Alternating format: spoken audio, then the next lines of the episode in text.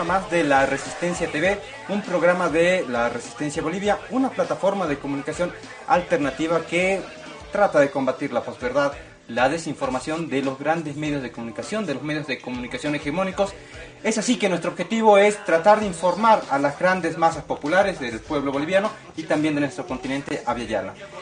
Estamos en esta jornada con un tema muy especial vamos a hablar eh, del presidente millennial Nayib Bukele, que cumplió tres años de gestión ya al mando de la presidencia del país de El Salvador. Para eso vamos a tener un invitado muy especial con el que vamos a tratar de, ver qué trata este gobierno, a qué está alineado Nayib Bukele. Bukele es de izquierda, Bukele es de derecha, por qué se pelea con Estados Unidos, con la OEA, con eh, Venezuela, con las pandillas. Todo eso lo vamos a tener en el bloque especial, va a ser nuestro tema principal. Pero en esta ocasión, y para arrancar con el resumen semanal, me acompaña mi amigo y compañero Marco Moscoso. ¿Cómo estás, Marco? ¿Cómo estás, Cristian? Igual, bueno, un saludo a la gente que nos sigue como todos los domingos en la Resistencia TV a través de Avillayala. Bien lo decías, creo que hemos tenido, bueno, temas importantes en lo que va de la, en la semana. Creo que se esperaba ya que se reinicie el juicio de año, sin embargo, se retrasó, pero ahora ya tiene una fecha, es uno de los puntos importantes que tenemos en nuestro resumen semanal, pues el día de mañana estará nuevamente ingresando en reinicio este juicio que ya tendría sentencia, la primera sentencia en el caso de Estado Golpe 2. Así es, Marco, mañana se reinstala el juicio contra Giannini Áñez por el caso Golpe de Estado 2 y se espera que se dicte sentencia. Eh, vamos a estar conversando de eso, vamos, vamos a estar conversando eh, sobre esta sentencia, sobre cuáles son los delitos que se le imputan pero también tenemos que anunciar algo más, algo importante. Hoy el Ministerio de Salud, el ministro de Salud, Jason Ausa, ha confirmado que entramos a la quinta ola del COVID. Eh, afirmó que estamos con todas las previsiones, que estamos con insumos, que estamos con medicamentos, que estamos completamente preparados para la quinta hora. Sin embargo, instó una vez más a la población a no bajar la guardia, a seguir usando barbijo, a irse a vacunar para los que aún no han tenido su dosis de COVID, para el COVID, pero también eh, instar a los gobiernos municipales para que redoblen estas campañas. Justamente teníamos en pantallas esta nota, COVID 2019, gobierno declara el inicio de la quinta ola con la convocatoria. ¿No? Entonces, esa es la nota, Marco. Continúa la vacunación, es, es así, ¿no? Hemos visto que no haya muchas filas, eh, tercera dosis, se está cuidando de a poco, hay espacio. Algo importante, si bien no hay que alarmar, tampoco hay que bajar la guardia. Es cierto que las olas están, no están siendo tan fuertes como las anteriores en un inicio se hubieran realizado, sobre todo con el grado de letalidad. Sin embargo, es importante que esto llegue a ser una endemia y para eso es el trabajo conjunto que debemos realizar de manera responsable, tanto la población y lógicamente desde el gobierno nacional, los gobiernos subnacionales, que también coayuden con esta tarea en ser rigurosos con las medidas que se están aplicando, como el uso de barbijo y sobre todo en lugares cerrados, en espacios públicos, porque hay que considerar que es lo fundamental eh, justamente en esto. Hoy, bueno, para mostrar solamente una idea, había un partido en Santa Cruz de las semifinales y el estadio eh, tiene permitido tener una, una venta hasta el 80% de su capacidad. Sin embargo, veíamos que está completamente y había todavía gente afuera tratando de ingresar. Es muy bueno que la gente nuevamente acuda y vaya a la normalidad, pero creo que hay que ser responsables con este tema y esta importancia de exigir también el carnet de vacunación para que de a poco, bueno, como lo decíamos, podamos ir saliendo de esta pandemia y se vuelva a convertir en una endemia que es lo que todos quieren para una normalidad. Y eso que en La Paz se acerca el gran poder, va a ser masivo, La Paz está con crecimiento de casos de COVID, entonces va a ser un tema alarmante, esperemos que las autoridades puedan tomar cartas en el asunto, prevenir igual a la población, tomar todas las medidas de seguridad y aprovechando que estamos hablando de La Paz, nos vamos a la alcaldía de La Paz Iván Arias nuevamente es foco de protestas, foco de atención. ¿Por qué? Porque Iván Arias ha despedido a 150 trabajadores de la Guardia Municipal. Ahí lo pueden ver ustedes en pantallas. Iván Arias despide injustificadamente a 150 personas que estaban eh, protestando. ¿Por qué? Porque les habían rebajado los salarios eh, hasta mil bolivianos ya desde el año pasado. Habían ido despidiendo paulatinamente a las personas y también eh, estas personas estaban pidiendo que se los reincorpore a su fuente de trabajo porque obviamente tienen familias, tienen hijos, tienen que pagar eh, las escuelas, tienen que pagar temas de salud en esta época de COVID es eh, preocupante que la gente se quede sin empleo, ¿no, Marco? Claro que sí, es, algo que no, se puede permitir, injustificado como está el titular y bueno, aprovechamos para invitarles a seguir nuestra página web donde tenemos otro tipo de noticias también siempre con el resumen semanal. Vamos a la siguiente nota por favor que ha sido también fundamental en esta semana que hemos eh, vivido en nuestro, en nuestro país, en nuestro cotidiano vivir algo fundamental. Eh, bueno, otra vez eh, policías, otro, otros policías dados de baja que y esta vez que tienen relación con acto con grupos irregulares que de acuerdo a la recomendación del GIE han pedido que sean desarticulados. Así es, se ha dado de baja definitiva a dos policías, ahí lo podemos ver en pantallas. Eh, el Tribunal Disciplinario de la Policía ha resuelto la baja definitiva para dos policías que participaron del golpe de Estado en Bolivia. Se trataría del ex mayor Erwin Morales y el ex sargento Edwin Cáceres. Lo peor de todo, Marco, es que se tienen denuncias de que Erwin Morales, justamente el que aparece en la foto, habría sido un instructor privado de la resistencia juvenil Cochala, que justamente es lo que decías, este grupo paramilitar que tiene que ser desarticulado por recomendación de organismos internacionales. Sí, ahora quiero aprovechar el momento para explicar tal vez dos cosas, ¿no? Uno, que dar de baja por, bueno, cualquiera que se amotine en cualquier situación, en cualquier momento, es sancionable y pasible a que lógicamente lo den de baja de su institución. Esto en el tribunal de la policía, ¿no es cierto? El tribunal disciplinario de cada departamento donde corresponda.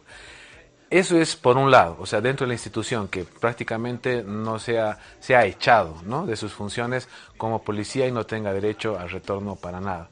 El acto que realiza la justicia y que, bueno, eh, como nombraste el, eh, el último hecho que tendría que ser investigado, ese es el que daría lugar a una sanción penal, o sea, a una, eh, bueno, que pueda ser investigado por la fiscalía y puede ser llevado a un juicio, como lo han hecho también ya y están dentro de la cárcel de investigaciones miembros de la Resistencia Juvenil Cochera.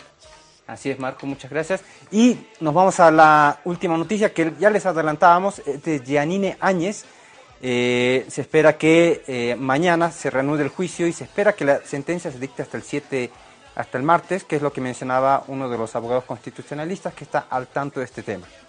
Sí, eh, mira, o sea, se reinicia mañana, si es que logra durar por algún cuarto intermedio, sería hasta el martes que ya llegaría una sanción. Esto va por el caso Golpe 2, que tiene que ver eh, bueno, con los delitos contrarios a la Constitución y eh, no sé si me, se me fue ahorita el, el otro espacio, bueno, de Janine Áñez, cuando era en calidad de senadora, se autoproclama como presidenta del Senado y posteriormente como presidenta de Bolivia. Dado este lugar, le, estaría llegando una condena entre 11 y 12 años, que sería justamente por este juicio. Claro, los otros delitos sean violación a la Constitución, incumplimiento de deberes, que, había, que, había que habría cometido Janine Áñez y por la cual se autoproclamó presidenta del Estado, sin, sin estar eso legalmente factible, eso no es factible, eso no es posible que Yanine Áñez haya proclamado como presidente del Estado. Es por eso que nosotros hablamos de que ha existido un golpe de Estado, ya ha salido Carlos Mesa, ya han salido varias personas a protestar,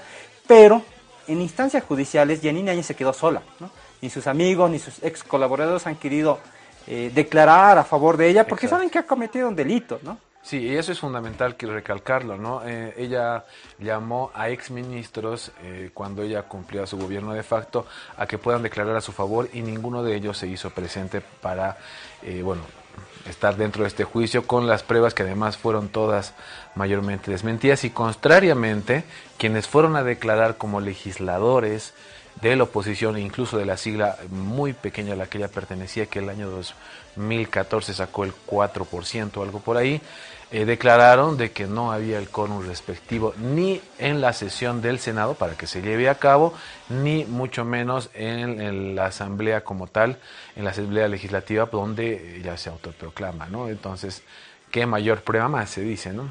Bueno, la historia cuenta la verdad, nos dice, y ya, ya hemos conocido muchos detalles sobre cómo Yanine Áñez se autoproclamó presidenta del Estado de forma ilegal. Estas son las noticias de nuestro resumen semanal para ustedes.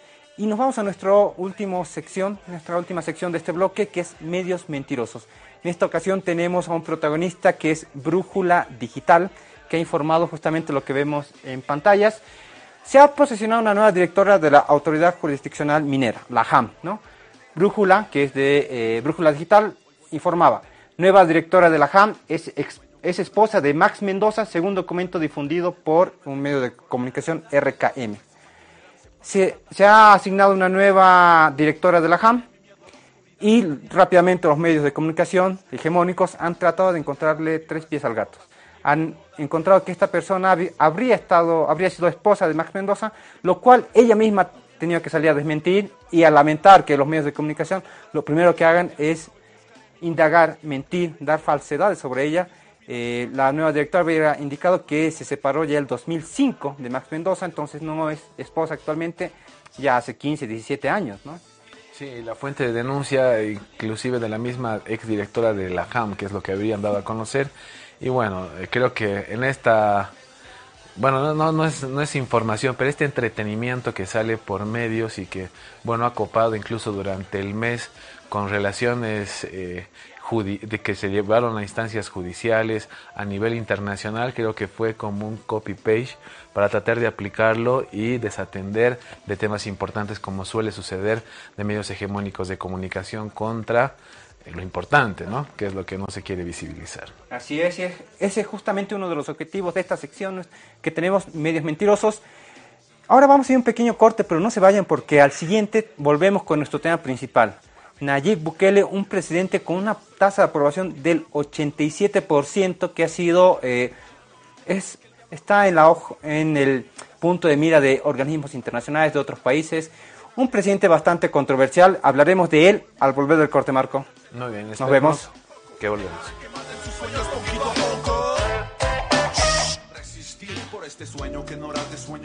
Estamos de vuelta con el programa La Resistencia TV.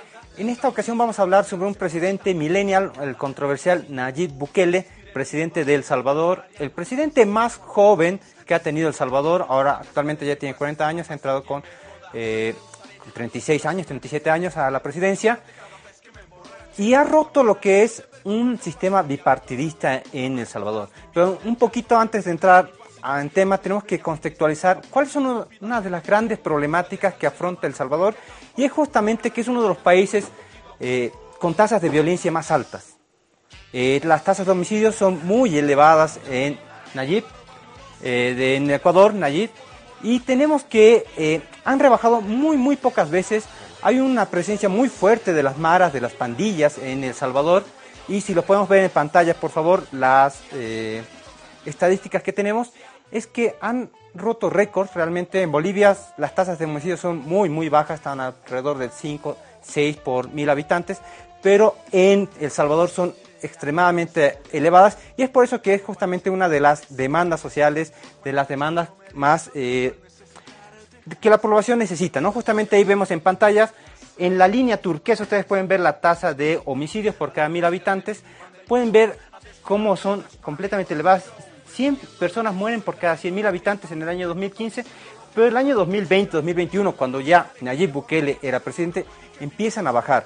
Este es el contexto que queremos dar al país de El Salvador, pero también queremos dar un contexto con una canción para expresar lo que es Nayib Bukele para los jóvenes hoy en día y por qué se le dice el presidente masculino, el presidente millennial, el presidente dictador de El Salvador. Así que unos 20 segunditos de un video para que ustedes tengan en mente cuál es este fenómeno que estamos hablando de Nayib Bukele. Adelante, por favor.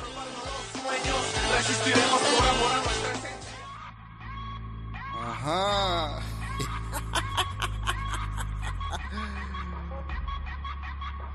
Jastlin. Bicha, vos son libre, libre, libre, libre, libre. Si te gustan ahí. Mae, vos son ahí libre, libre, libre, libre, libre. Si votaste por ahí. Bicha, vos son ahí libre, libre, libre, libre, libre. Si te gustan ahí. Mae, vos son ahí libre, libre, libre, libre, libre. Si votaste por ahí. y a quien va todo quieren a Nayib. Los de la USA todos quieren a Nayib. Los del FMLN. Entendamos un poco cómo este, era El Salvador antes que entre Nayib Bukele. Había un golpe de Estado en la década de los 90. Eh, ya ah, después empiezan las elecciones, pero marcadas por dos partidos políticos. ¿no? Un un partido que se dice de derecha y un partido de izquierda, que han ido alternando el poder, ¿no? Eh, y después aparece Nayib Bukele. Un poquito, si nos puedes aclarar cómo era este panorama antes que ingrese Nayib Bukele. Eh, claro, claro. Yo creo que hay que ver primero la historia política, que haremos un breve resumen. Eh, tras el fin de la guerra civil en El Salvador y el retorno a la democracia, se formaron dos grandes partidos políticos. Uno era Arena y el otro era el. FMLN, perdón.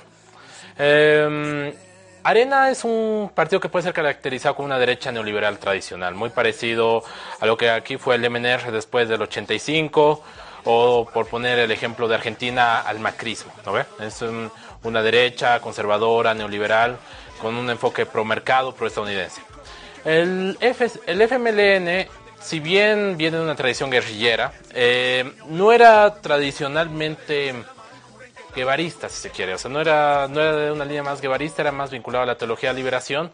Y ya en gobierno asumió una posición que, si bien era bastante comprometida con la causa latinoamericana, era más moderada en política interna, sobre todo en términos económicos.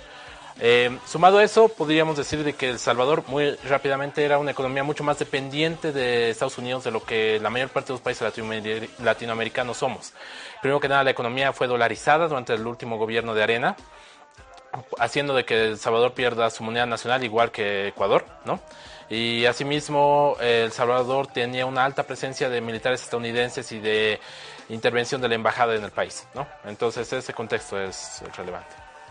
Ahora, bueno, llega el 2019, eh, llega con una cifra muy importante para poder ser elegido y solamente en los primeros 100 días de su gobierno ya empiezan a haber cambios que llegan a ser muy importantes y además resaltados a nivel internacional. Háblanos un poco de eso, porque ahí es donde empieza a generar eh, simpatía Bukele también hacia eh, no solamente la población de El Salvador, sino también en el contexto en el Caribe, en Latinoamérica en realidad. ¿no? Mm. Sí, eh, Bukele tiene, construyó un partido usando una sigla de un partido de derecha minoritario, pero con la mayor parte de su gente proveniendo del FMLN. Es importante pensar. Entonces, tenía este grupo que, que, lo acompañó en la alcaldía y sus políticas combinaban una, un enfoque de mejorar los derechos sociales a través de bonos, financiamiento, eh, créditos más accesibles, una política de muy mano dura en temas de seguridad. ¿no se tenía, eh, desde el inicio Bukele dijo que iba a trabajar con los militares, que iba a trabajar con los policías, que con él eh, las maras no iban a tener respiro, ¿no ve? Entonces había esas dos combinaciones. Aparte de eso, Bukele ha utilizado las tecnologías actuales para saltarse las trabas del sistema burocrático, que es algo que, digamos, es en sí mismo novedoso. Lo que ha hecho es generar sistemas de información digital en el cual el presidente se entera de manera directa sin tener que pasar por intermediarios, ¿no ve? Entonces, eh, había un problema en un municipio, le llegaba directamente a Bukele en su, en su feed, en su celular, digamos, ¿no ve?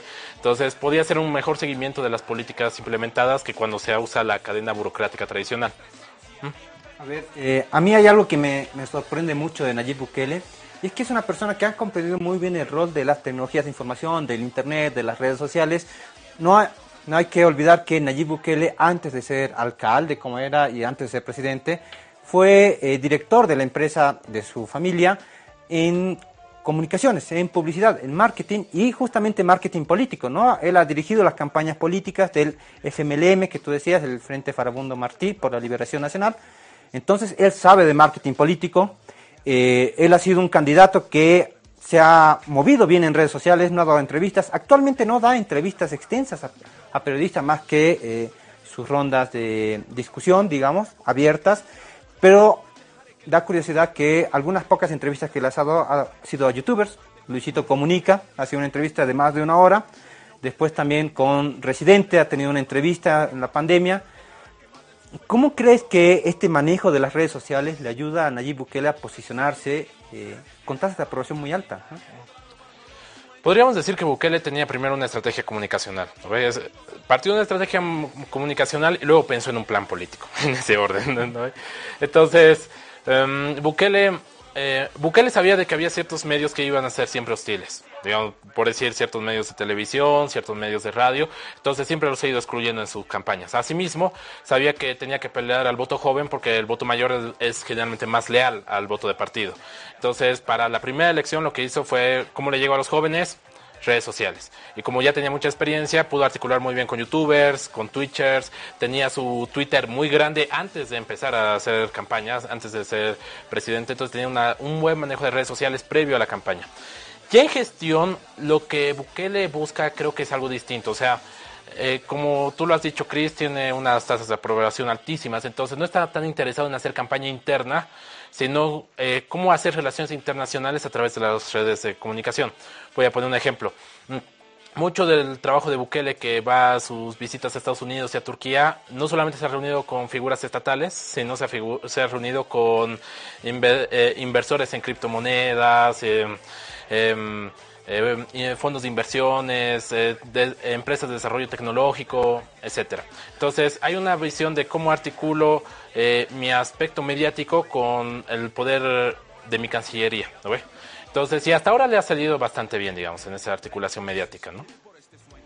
Bueno, sí, hemos visto ahí eh, entre cómo llegar en las redes sociales cuando te llaman dictador y hacer justamente el, todo, el efecto contrario, ¿no? Sí, soy un dictador y se acabó, no se hablaba más del tema cuando el año pasado él mismo se, colocó ese teto en, en, el Twitter, por ejemplo, ¿no? Y que tuvo sus esferas altas. ¿Qué es más importante ahora lo que ve la gente en El Salvador en su aprobación? Es un efecto combinado de cómo maneja la comunicación, pero también de los logros que se pueden rescatar de Bukele. Por ejemplo, cómo ha manejado el tema de la pandemia, eh, cómo ha paralizado eh, el tema de pagos o los eh, que en muchas ocasiones no se ha podido dar. Por ejemplo, Bolivia es un ejemplo. era muy complicado de que te puedan suspender el tema de tarifas, de que el, crédito bancario y también el tema de cómo se ha manejado la vacunación, ¿no? Siendo El Salvador que mucho antes tenía muchos problemas en temas de salud y cómo ha ido manejando esto. ¿Qué es? ¿Es una combinación de esta aprobación o resalta mucho más la estrategia comunicacional que la gestión que le ha podido llevar? Yo creo que Bukele tenía mm, tenía, armó un plan de gobierno bastante interesante, porque Bukele al venir con un equipo que él eligió a medida, no tenía lealtades con nadie. Bueno, digamos con su círculo más interno, ¿no? Pero no tenía que, que negociar ni con sindicatos, ni con empresarios. Era él, ¿no? Entonces era él solito, pero era él. Entonces, ¿qué es lo que tiene? Lo que tenía Bukele es una propuesta económica de izquierda, de apoyo a los de bonos sociales, y una política estatal altamente represiva, con tendencias fascistoides. Y ambas tendencias se han ido acentuando con la pandemia. En la pandemia, El Salvador es el país que más ha gastado en Centroamérica en apoyo social, en términos de canastas alimentarias, condonación de deudas, apoyo a, los, a las personas más vulnerables. Asimismo, también hay toda una política de industrialización de El Salvador que si llega a cumplirse, está todavía temprano, pero si llegara a cumplirse, sería la primera experiencia exitosa en Centroamérica de, una, de un proceso de industrialización. Asimismo, eh, en, el lado, en el lado de seguridad, digamos, eh, apostó más a una cuestión de violencia. Curiosamente, su propuesta de seguridad es lo más popular de su gestión, que es probablemente la parte más polémica, ¿no? Porque se ha decidido que, bueno, yo ahora que tengo dos tercios, eh, voy a eh, voy a saltarme las garantías constitucionales y voy a empezar a vulnerar los derechos humanos de los pandilleros. Pero esa medida que en cualquier otro contexto hubiera generado una pérdida de legitimidad, una pérdida de votos, por la forma en que lo han transmitido a la población como un acto de defensa de la vida, de evitar asesinatos y todo, ahí la combinación entre su política y, su estrategia comunicacional, eh, es el principal elemento que los salvadoreños celebran de su gestión, aunque obviamente es el más criticado afuera, ¿no? Sí, ahí justamente quiero hacer hincapié, porque hasta este momento parecía que le estábamos echando loas a Bukele. No es la intención, sí, pero es la intención verlo quitándonos un poco los fanatismos, ¿no? Ah, no, ese tipo es de derecha, hace todo mal, o ese tipo es de izquierda, hace todo bien. La idea es tener una mirada crítica sobre, sobre el gobierno de El Salvador, ¿no? Como tú bien lo decías, las, el combate a las maras eh, ha sido muy criticado por eh, organizaciones internacionales. Amnistía Internacional ha sacado un comunicado recientemente en la que condena los hechos de violaciones a los derechos humanos que están cometiéndose en El Salvador, torturas, arrestos indiscriminados. Ahí justamente tenemos en pantallas, por favor. Este es el comunicado que sacaba Amnistía Internacional. El Salvador, el presidente Bukele sumerge al país en una crisis de derechos humanos luego de tres años de gobierno. Sigo leyendo, en el marco del régimen de excepción actual, las autoridades salvadoreñas han cometido violaciones masivas de derechos humanos, entre ellas miles de detenciones arbitrarias. Eh, los, el problema es que las políticas de Bukele están dando espacios a las Fuerzas Armadas y a la policía que luego, cuando él deje de ser presidente, van a seguir ahí. Es decir, la normalización de estados de excepción, la normalización de centros de tortura, la normalización de, que las cárceles, no, que los presos no tienen derechos humanos, entonces por lo tanto se les puede restringir comida, se les puede restringir agua, se les puede restringir sueño, el hecho que las muertes en cárceles no sean perseguidas. Todo eso va, a sobrevivir al gobierno de Bukele. Y esa es la parte más peligrosa de toda esta política. Hay un... Em, se puede decir que eh, Bukele ha hecho del Salvador un país con menos pobreza, más económicamente justo, pero ya lo ha hecho, si acabara hoy, día su presidencia, ya lo habría hecho más autoritario de lo que no ha sido en toda su democracia. Bueno, ah, ahí teníamos un poco de las reflexiones de Chapa. Tenemos también un dato que es lo que mencionábamos los tres aquí, y es que son las tasas de aprobación muy altas que tiene Bukele. Recientemente se ha cumplido tres años de su gestión y se mostraba una tasa de aprobación del 87%. Y este no es un dato que mostraba su equipo de comunicación, medios de comunicación estatales, sino medios de comunicación contrarios u opositores al gobierno de Nayib Bukele. Justamente tenemos ahí en pantallas la portada de la prensa gráfica, un medio de, medio de comunicación opositor algo al presidente Nayib Bukele, que menciona, ¿no? Bukele con 87% de aprobación. Y es esta la incógnita, ¿por qué un gobierno con eh, un Estado fascista, con un Estado policial, con un Estado que está siendo criticado internacionalmente por sus métodos eh, bastante violentos para combatir las maras, tiene tasas de aprobación muy altas. Javier nos decía que esta es una demanda de las poblaciones. Veíamos al comienzo que El Salvador es uno de los países más violentos de Centroamérica, y, pero a pesar de ello hay oposiciones, pequeñas oposiciones, justamente a sus tres meses habían grupos, movilizaciones de organizaciones sociales, movimientos sociales, que reclamaban que si bien en la pandemia, como tú lo mencionabas, se han empezado a dar bonos, se han dado programas sociales, eh, Nayib Bukele ha empezado a recortar estos programas sociales, atentando así contra la economía o el bolsillo de algunas familias de las más pobres. Otro punto es su política del Bitcoin, ¿no? El Bitcoin, esta criptomoneda que es de curso legal en El Salvador, pero lastimosamente el Bitcoin ha caído su precio estrepitosamente las, eh, las últimas semanas, ya hace bastante tiempo ya va cayendo, y esto también ha mermado algunos ingresos de las poblaciones. Entonces, hay ciertas oposiciones todavía que surgen, hay ciertos cuestionamientos desde los mismos salvadoreños, a pesar de que en el tema de las maras le esté yendo bien a Bukele. Efectivamente, existen, ah, existen grupos que cuestionan. Hay que yo creo que hay que diferenciar dos grupos de oposición muy claros. hay un grupo de oposición que son las clases medias tradicionales del Salvador, muy proestadounidenses, que junto con ciertas ONGs hacen una oposición de derecha, que es lo que queda del movimiento de arena. ¿no ve? Eh, esa oposición lo que critica de Bukele no son sus políticas de seguridad, aunque en el papel digan que sí, está mal, etc. Su principal crítica contra Bukele es el hecho de que ha centralizado el poder en el Estado y por lo tanto las cámaras empresariales ya no gobiernan en El Salvador. O sea, ya no hay un control directo desde el capital de la gestión del Estado nacional. Y eso es algo que al gran capital no le agrada y por lo tanto las clases medias vinculadas a los estadounidenses y al sistema de ONGs eh, hacen una oposición abierta.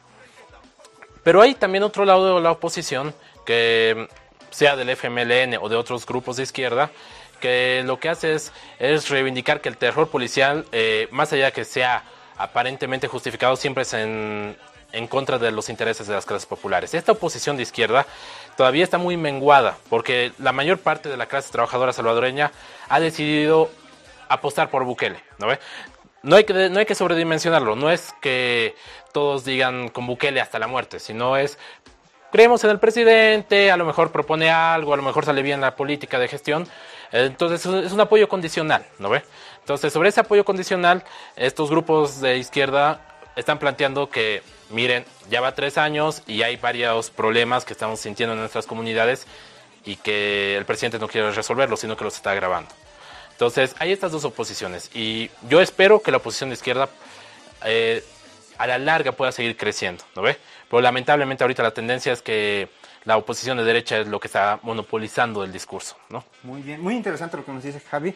Quiero hacerte una última consulta, pero para después del corte, y es que ¿cómo podríamos calificar a Bukele? ¿Es un gobierno de derecha, es un gobierno de centro, es un gobierno de izquierda? Si es de derecha, ¿qué es? ¿Es la misma derecha del siglo pasado que teníamos? ¿O es una nueva derecha que se está formando y que podría ser el horizonte de las derechas latinoamericanas? ¿no? Bueno, todo eso lo vamos a hablar después del corte, así que no se vayan por favor. Enseguida volvemos.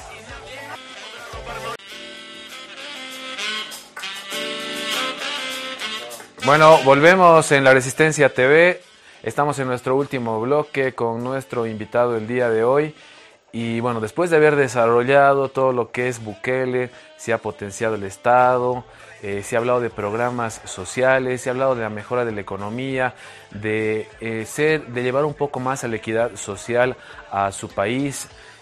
Pero por otro lado también hemos hablado de la represión, hemos hablado de Bukele, también que ha mostrado esta otra cara muy peligrosa que podría llevar con otros gobiernos más adelante a justamente coartar derechos que ya se están haciendo en El Salvador con la justificación de una guerra contra eh, las pandillas, esos que, que son las maras en, en este país. ¿Cómo podríamos definir a Bukele? Una persona con tendencia de izquierda, de derecha, es progresista. ¿Cómo lo, cómo lo defines?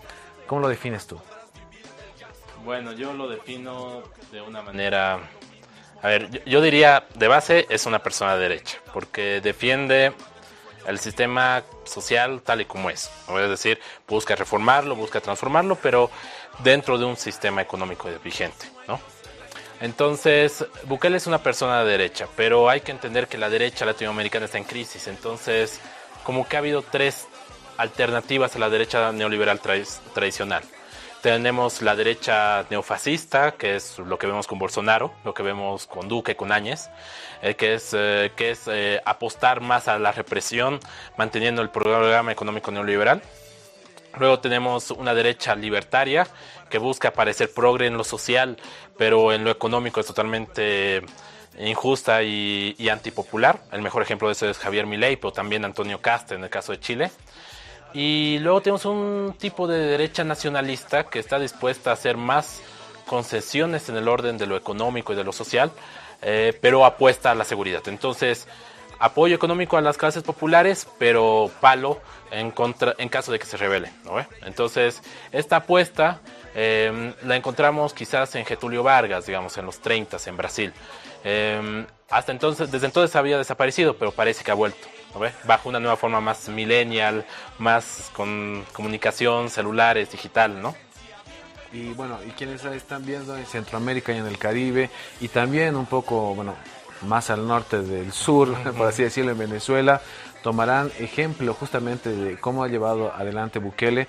Eh, la, el cambio de estrategia, por ejemplo, de la derecha en Venezuela tendrá que ver mucho con este ejemplo, digamos, que, que, lo ha dado Bukele de cómo manejar desde, desde ese punto de vista, pero siendo de derecha, no dejando el margen?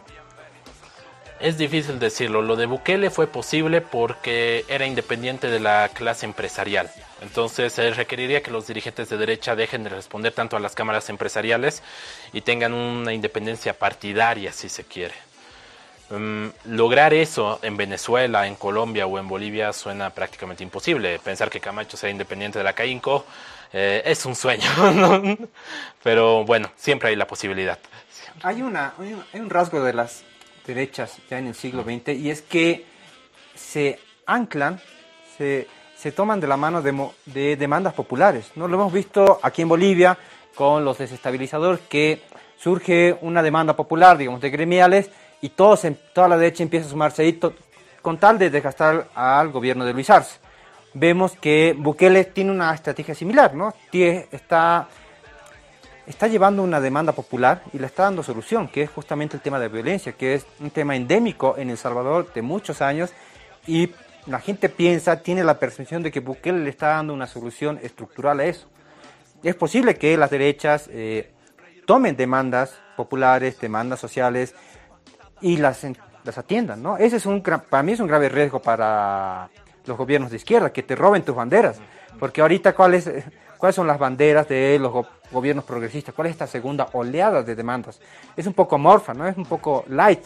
Entonces, si es que viene un gobierno de derecha y te quita la, la bandera del movimiento popular y de las demandas populares, es un poco bueno, para mí un poco peligroso, ¿no? Con lo que decías al respecto, tienes completa razón, yo no creo que eh, Fernando Camacho se aleje de la CAINCO, de cámaras empresariales, pero yo sí lo veo factible con eh, Carlos Mesa, que es alguien que tiene ese ego, tiene esa soberbia de decir, no, yo no voy con empresarios. ¿no? Entonces, ¿qué crees que la derecha boliviana puede aprender de Bukele para que nosotros también, la izquierda, estemos atentos y eh, ya estemos ante un panorama y sepamos, sepamos qué hacer? ¿no?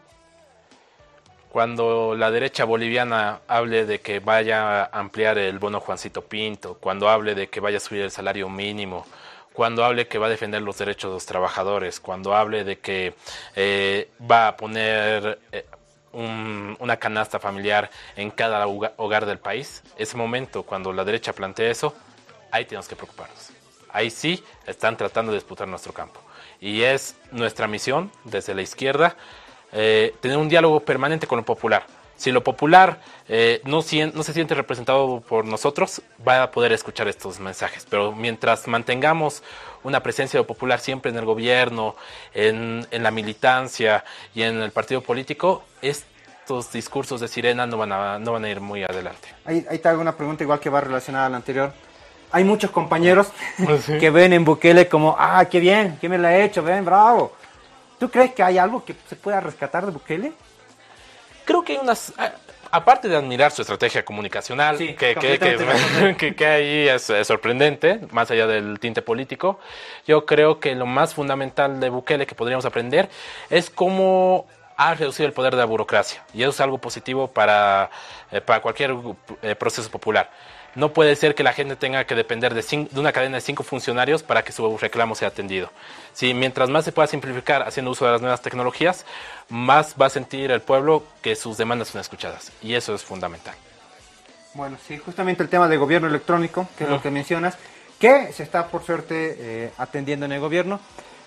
Y eh, bueno, ha sido un placer tenerte aquí, Javi, con nosotros. Eh, no sé si quieres despedirte con unas palabras, una reflexión final para redondear todo lo que nos has mencionado?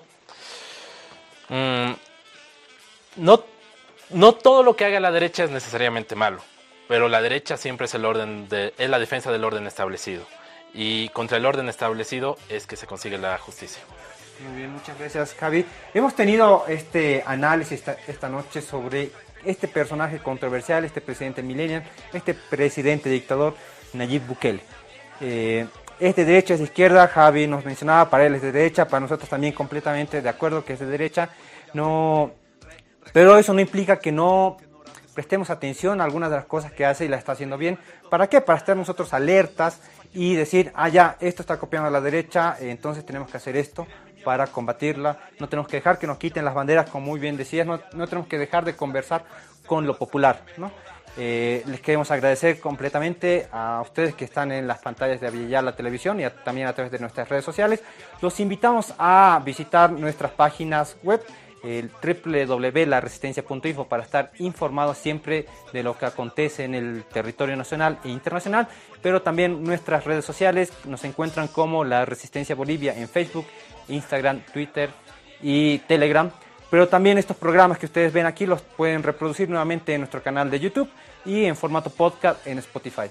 Marco, ¿algunas palabras final para despedirnos? Eh, creo que ya eh, lo dijeron todo, llegando al final, simplemente invitar a la gente a que nos siga el próximo domingo. Estaremos nuevamente, bueno, ya estamos en el mes de junio, a mitad de mes, estaremos ingresando con un tema también muy importante. Agradecerte por haber estado presente el día de hoy, un gran compañero, un gran amigo que estuvo presente el día de hoy y estaremos nuevamente la siguiente semana con otros invitados que estén lógicamente desarrollando análisis coyuntural, político y exterior que es de interés colectivo para todos ustedes. Esto ha sido La Resistencia TV. Muchas gracias, hasta luego. Contradiciendo lo que hago con lo que exclamo. Ya no dejaré que el diablo arruine el tráfico y que mi vida sea un corto